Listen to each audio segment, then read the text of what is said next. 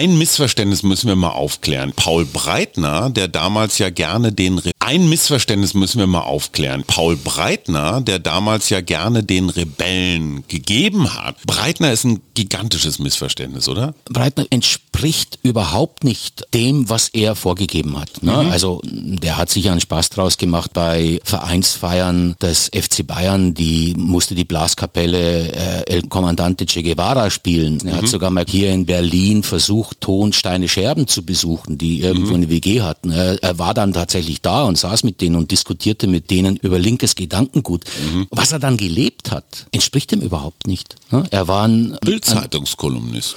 Beständiger Besserwisser, Nörgler und vor allen Dingen das Scheitern 1982 bei der WM ist eindeutig darauf zurückzuführen, dass Jupp Derwal auf den falschen Führungsspieler gesetzt hat. Das war 70, 74 waren das Seeler, Beckenbauer, mhm. dann 74 auch Overath. Und Jupp Derwal meinte mit einer Mannschaft, die zwei Jahre zuvor Europameister geworden ist, er brauche da eine markante Figur. Mhm. Und diese markante Figur hat es aber nicht verstanden, integrativ zu wirken, sondern er hat im Prinzip die Mannschaft gespalten mhm. und alle frustriert. Felix Magath war der weitaus bessere Mittelfeldregisseur.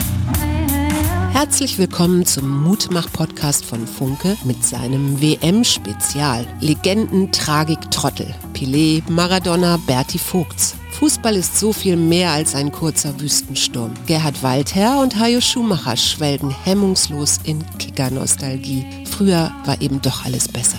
Der Mutmach-Podcast abonniert uns gern. Das ist für euch kostenlos, aber für uns ein Zeichen, das Mut macht. Und jetzt Anpfiff! Hallo und herzlich willkommen zur vierten Folge des Mutmach Podcast WM Spezials. Und ja, es ist inzwischen bekannt, WM steht nicht für Weltmeisterschaft, sondern für Waldos Mythen. Mein alter Kollege und Freund Gerhard Walter sitzt mir gegenüber. Hallo lieber Waldo. Hallo lieber Hajo. Du hast das Buch geschrieben, Die WM und ich. Und das ist ein ganz pralles Werk, wo diese nostalgischen Geschichten, das was den Fußball größer macht als ein Spiel, es einfach zu so einem kollektiven Erinnerungsgold macht.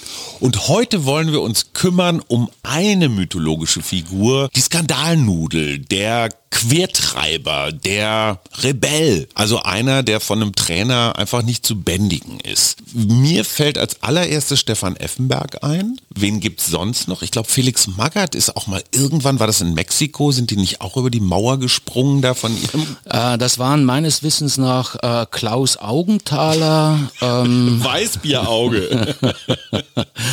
Dietmar Jakobs ähm, ah, ja. war dabei. Jetzt müsste ich glatt nochmal nachschauen. Also nur die eleganten. Möglich möglicherweise Uli Stein, der ja, das ist jetzt auch eine Skandalgeschichte. Enfant terrible. Ähm, Bernd Linhoff, der damals in Mexiko äh, 1986 dabei war und die lauerten ja alle, ja, die wohnten zusammen mit der Mannschaft in einem Hotel und die bekamen natürlich alles mit. Und es war jetzt klar, da sind ein paar Spieler abends weggegangen und waren zum Zapfenstreich noch nicht da. Was macht dann der mhm. investigative Reporter? Er stellt sich einfach an die, ans Hoteltor Tor und schaut mal, wann da jemand kommt. Und tatsächlich kamen die. Das war natürlich ein großes Medienthema. Bernd Lindhoff erzählt auch die schöne Geschichte. An einem sonnigen Nachmittag spazierte ich im Mansion Galinda zur Cafeteria. Da begegnete mir auf halber Strecke Uli Stein. Mhm. Noch ehe ich freundlich grüßen konnte, zischte er, Arschloch. Weil er etwas öffentlich gemacht hat, was man eigentlich nicht tut. Was dazu kommt ist, Uli Stein, Lenhoff wusste überhaupt nicht, was los war, schreibt er zumindest. Auf dem Rückweg von der Cafeteria begegnet ihm äh, Uli Stein nochmal und sagt dann, Entschuldigung. ähm, er ist da gerade irgendwie nach Hause geschickt worden. Da musste was raus und dann hat es halt den Bernd getroffen. Dieser Typus, ne? Wir hatten Effenberg, Mario Basler fällt mir noch ein. Mario Basler, der beispielsweise bei einer Mannschaftssitzung 1994 in den USA und Berti Vogts versucht gerade die, die Taktik zu erklären, was sie sonst noch vorhätten, jetzt als Vorbereitung zu dem Spiel, sagte er, möchte eigentlich lieber nach Dallas und sich das TV-Set von, ähm, wie hieß die Sendung damals? Baywatch. Dallas. Ach, Dallas. Dallas, ja, ja. Er würde einfach gerne mal sehen, wo J.R. Ewing wohnt. Hieß der J.R.? Ja, ja, ja, natürlich. Ja. Larry Hackman. Ja, ja. Basler logischerweise ein schwer zu integrierender Charakter, glaube ich, in einer konstruktiv funktionierenden Arbeitswelt. Aber jetzt mal ganz praktisch. Als Trainer hast du damit ja einen permanenten Unruheherd, ne? weil die Jungs, also dieser Typus, ja, die sind jetzt nicht so wirklich unterordnungsfähig. Warum sind die trotzdem wichtig für eine Mannschaft? Es kommt darauf an, wo du sie hinstellst. Du brauchst natürlich eigenwillige Typen, Mhm. Eigenwillige Typen, schwierige Typen, rebellhafte Typen, weil die eine Qualität mitbringen. Der Fußball lebt ja nicht zuletzt vom Überraschungsmoment und da, dafür sind Spieler, waren Spieler wie zum Beispiel jetzt Mario Basler oder auch Günter Netzer, der ja gehypt wurde in den 70er Jahren als der Rebell am Ball. Mhm. Ja, ein Buchtitel eines unserer Autoren, Peter Bitzer, auch ein ganz großer Name in den 70er, 80er Jahren im Sportjournalismus. Du brauchst diese Figuren, die etwas tun, was du nicht prognostizieren, nicht vorhersehen kannst. Jetzt ist es aber so, dass eine Mannschaft immer auch ein soziales Gefüge ist. Eben. Ja? Und Leute wie Basler beispielsweise oder auch Effenberg in seinen früheren Jahren, bevor er seine große Zeit beim FC Bayern hatte, die waren einfach einen Ticken zu weit drüber. Die rauchten sogar. Die rauchen immer noch.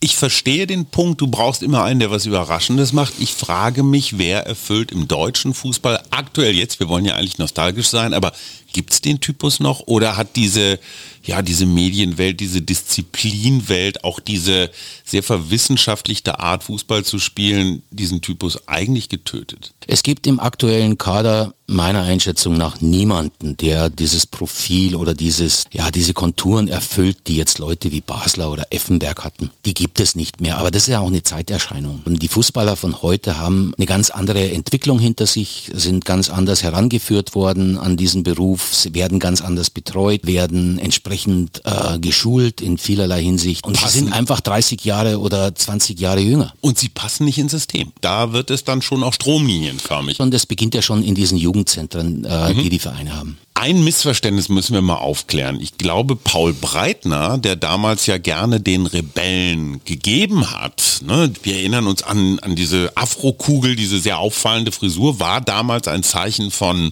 ja, Hippiness oder sowas. Er wurde dann auch, glaube ich, als Maoist äh, geoutet, weiß wahrscheinlich bis heute er selber nicht, was das ist. Breitner ist ein gigantisches Missverständnis, oder? Breitner entspricht überhaupt nicht dem, was er vorgegeben hat. Ne? Mhm. Also der hat sich einen Spaß draus gemacht, beispielsweise bei Vereinsfeiern des FC Bayern, die musste die Blaskapelle äh, El Comandante Che Guevara spielen. Er mhm. hat sich mit dieser, mit Amao-Fibel fotografieren lassen. Er mhm. hat sogar mal, glaube ich, hier in Berlin versucht, Tonsteine Scherben zu besuchen, die irgendwo mhm. eine WG hatten. Er, er, war dann tatsächlich da und saß mit denen und diskutierte mit dem, mit denen über, über linkes Gedankengut. Mhm. Was er dann gelebt hat, entspricht ihm überhaupt nicht. Ne? Er war ein Bildzeitungskolumnist.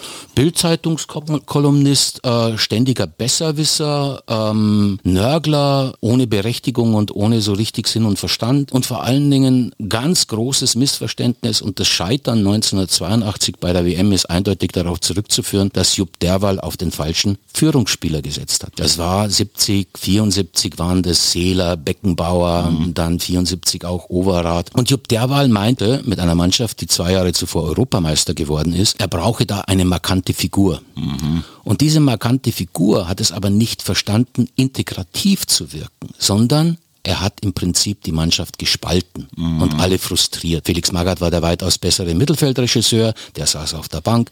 Das hat für ganz viele Spannungen gesorgt und Breitner hat schlecht gespielt und sich dann zurückgezogen und in dem Fall, glaube ich, hat das Kurt Röttgen beschrieben. Kurt Röttgen hat das ganz wunderbar beschrieben, hat sich dann zurückgezogen auf sein Zimmer und Rotwein draufgekippt. Eine Lösung, die wir alle kennen, aber also ein richtiger Rebell hätte irgendwie ordentlich rumgerockt. Die beste Rebellengeschichte in deinem Buch ist welche?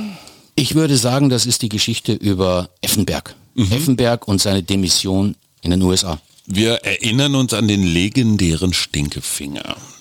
Ja, man kann auch sagen gestreckter Mittelfinger Es hören ja auch jüngere Leute. Ach so, ja, zu. natürlich. Äh, der Jugendliche sind wahrscheinlich am Apparat. Effenberg, der gestreckte Mittelfinger ist ja legendär, die kennt jeder die Geschichte. Was man nicht kennt, und das erzählt Raimund Hinko, auch so eine Legende, Sportbild, Bild. Mhm. Honky, wie wir ihn nennen. Immer ganz nah dran an den Informationsquellen. Wie er das gemacht hat, ich habe keine Ahnung. Der hat irgendein Gen, das mir auf jeden Fall fehlt. Er kannte Martina Effenberg, also Effenberg fliegt raus. Ähm, er kennt Martina Effenberg und denkt sich, na ja, jetzt müsste man doch eigentlich mal den Effenberg was erzählen lassen. Ne? Mhm. Machen wir eine dreiteilige Serie in der Sportbild. So verkauft man eben Magazine. Raimund weiß, die wohnen da in einem Apartment, haben ihre Kinder dabei und hat eine ganz geniale Idee. Da gehe ich jetzt mal hin und bringe mal ein bisschen McDonalds für die Kids mit. Hier ganz kurz, dieser Podcast hat genau 15 Minuten Länge, damit ihr eben nicht die Werbung in irgendeiner Halbzeitpause guckt. Wir haben uns nämlich überlegt, Katar boykottieren ist schwierig. Problem ist auch gar nicht Katar, sondern Problem ist eher die Maschine aus Funktionären, Sponsoren, Fernsehrechtehändlern und so weiter, die an dieser Vergabe mit mitschrauben. Und wir boykottieren in den nächsten Wochen dieser WM alle der Sponsoren dieser WM in der Hoffnung, dass es sowas wie eine Katar-Delle gibt und die Sponsoren sehen, ha, wir verkaufen nicht mehr, sondern weniger und werden uns beim nächsten Mal, wenn die WM vergeben wird, vielleicht ein bisschen mehr darum kümmern, dass nicht wieder so ein Katar passiert. Also, Raimund Hinko kommt mit einer großen Tüte Burgern. Fast Food, sagen wir jetzt einfach Fast mal. Fast Food zu den Effenbergs. Zu den Effenbergs und die, sie besprechen eine dreiteilige Serie. Mhm. So, äh, jetzt ist es natürlich so, Raimund hat den Zugang. Mhm. Der Rest der Schorneier hat den Zugang nicht. Mhm. Aber die wissen ja, wie Raimund aussieht und der ist über 1,90 groß, der ist schwer zu übersehen. Jetzt positionieren sich die natürlich überall in der Nähe, wo Raimund eben ist mhm. und versuchen natürlich auch ein bisschen was davon mitzukriegen. Ne? Und Effenberg will ja nochmal irgendwann mal da raus und will nach Disneyland und will dann nach Hause mhm. und vor allen Dingen die Fotografen hätten da gerne was. Nun, große Frage, wie kriegen wir den Kerl da raus, ohne dass es der Rest der Journal mitkriegt? also schmieden sie einen Plan. Und der Plan besteht im Wesentlichen daraus, Effenberg liegt hinten auf der Rückbank, die äh, Martina mit den Kindern fährt in einem anderen Auto und dann fahren sie mit zwei Autos in unterschiedlichen Richtungen los, vereinbaren einen Treffpunkt, wo dann alle in ein Auto einsteigen mhm. und am Schluss bringen die die tatsächlich unerkannt in Chicago zum Flughafen.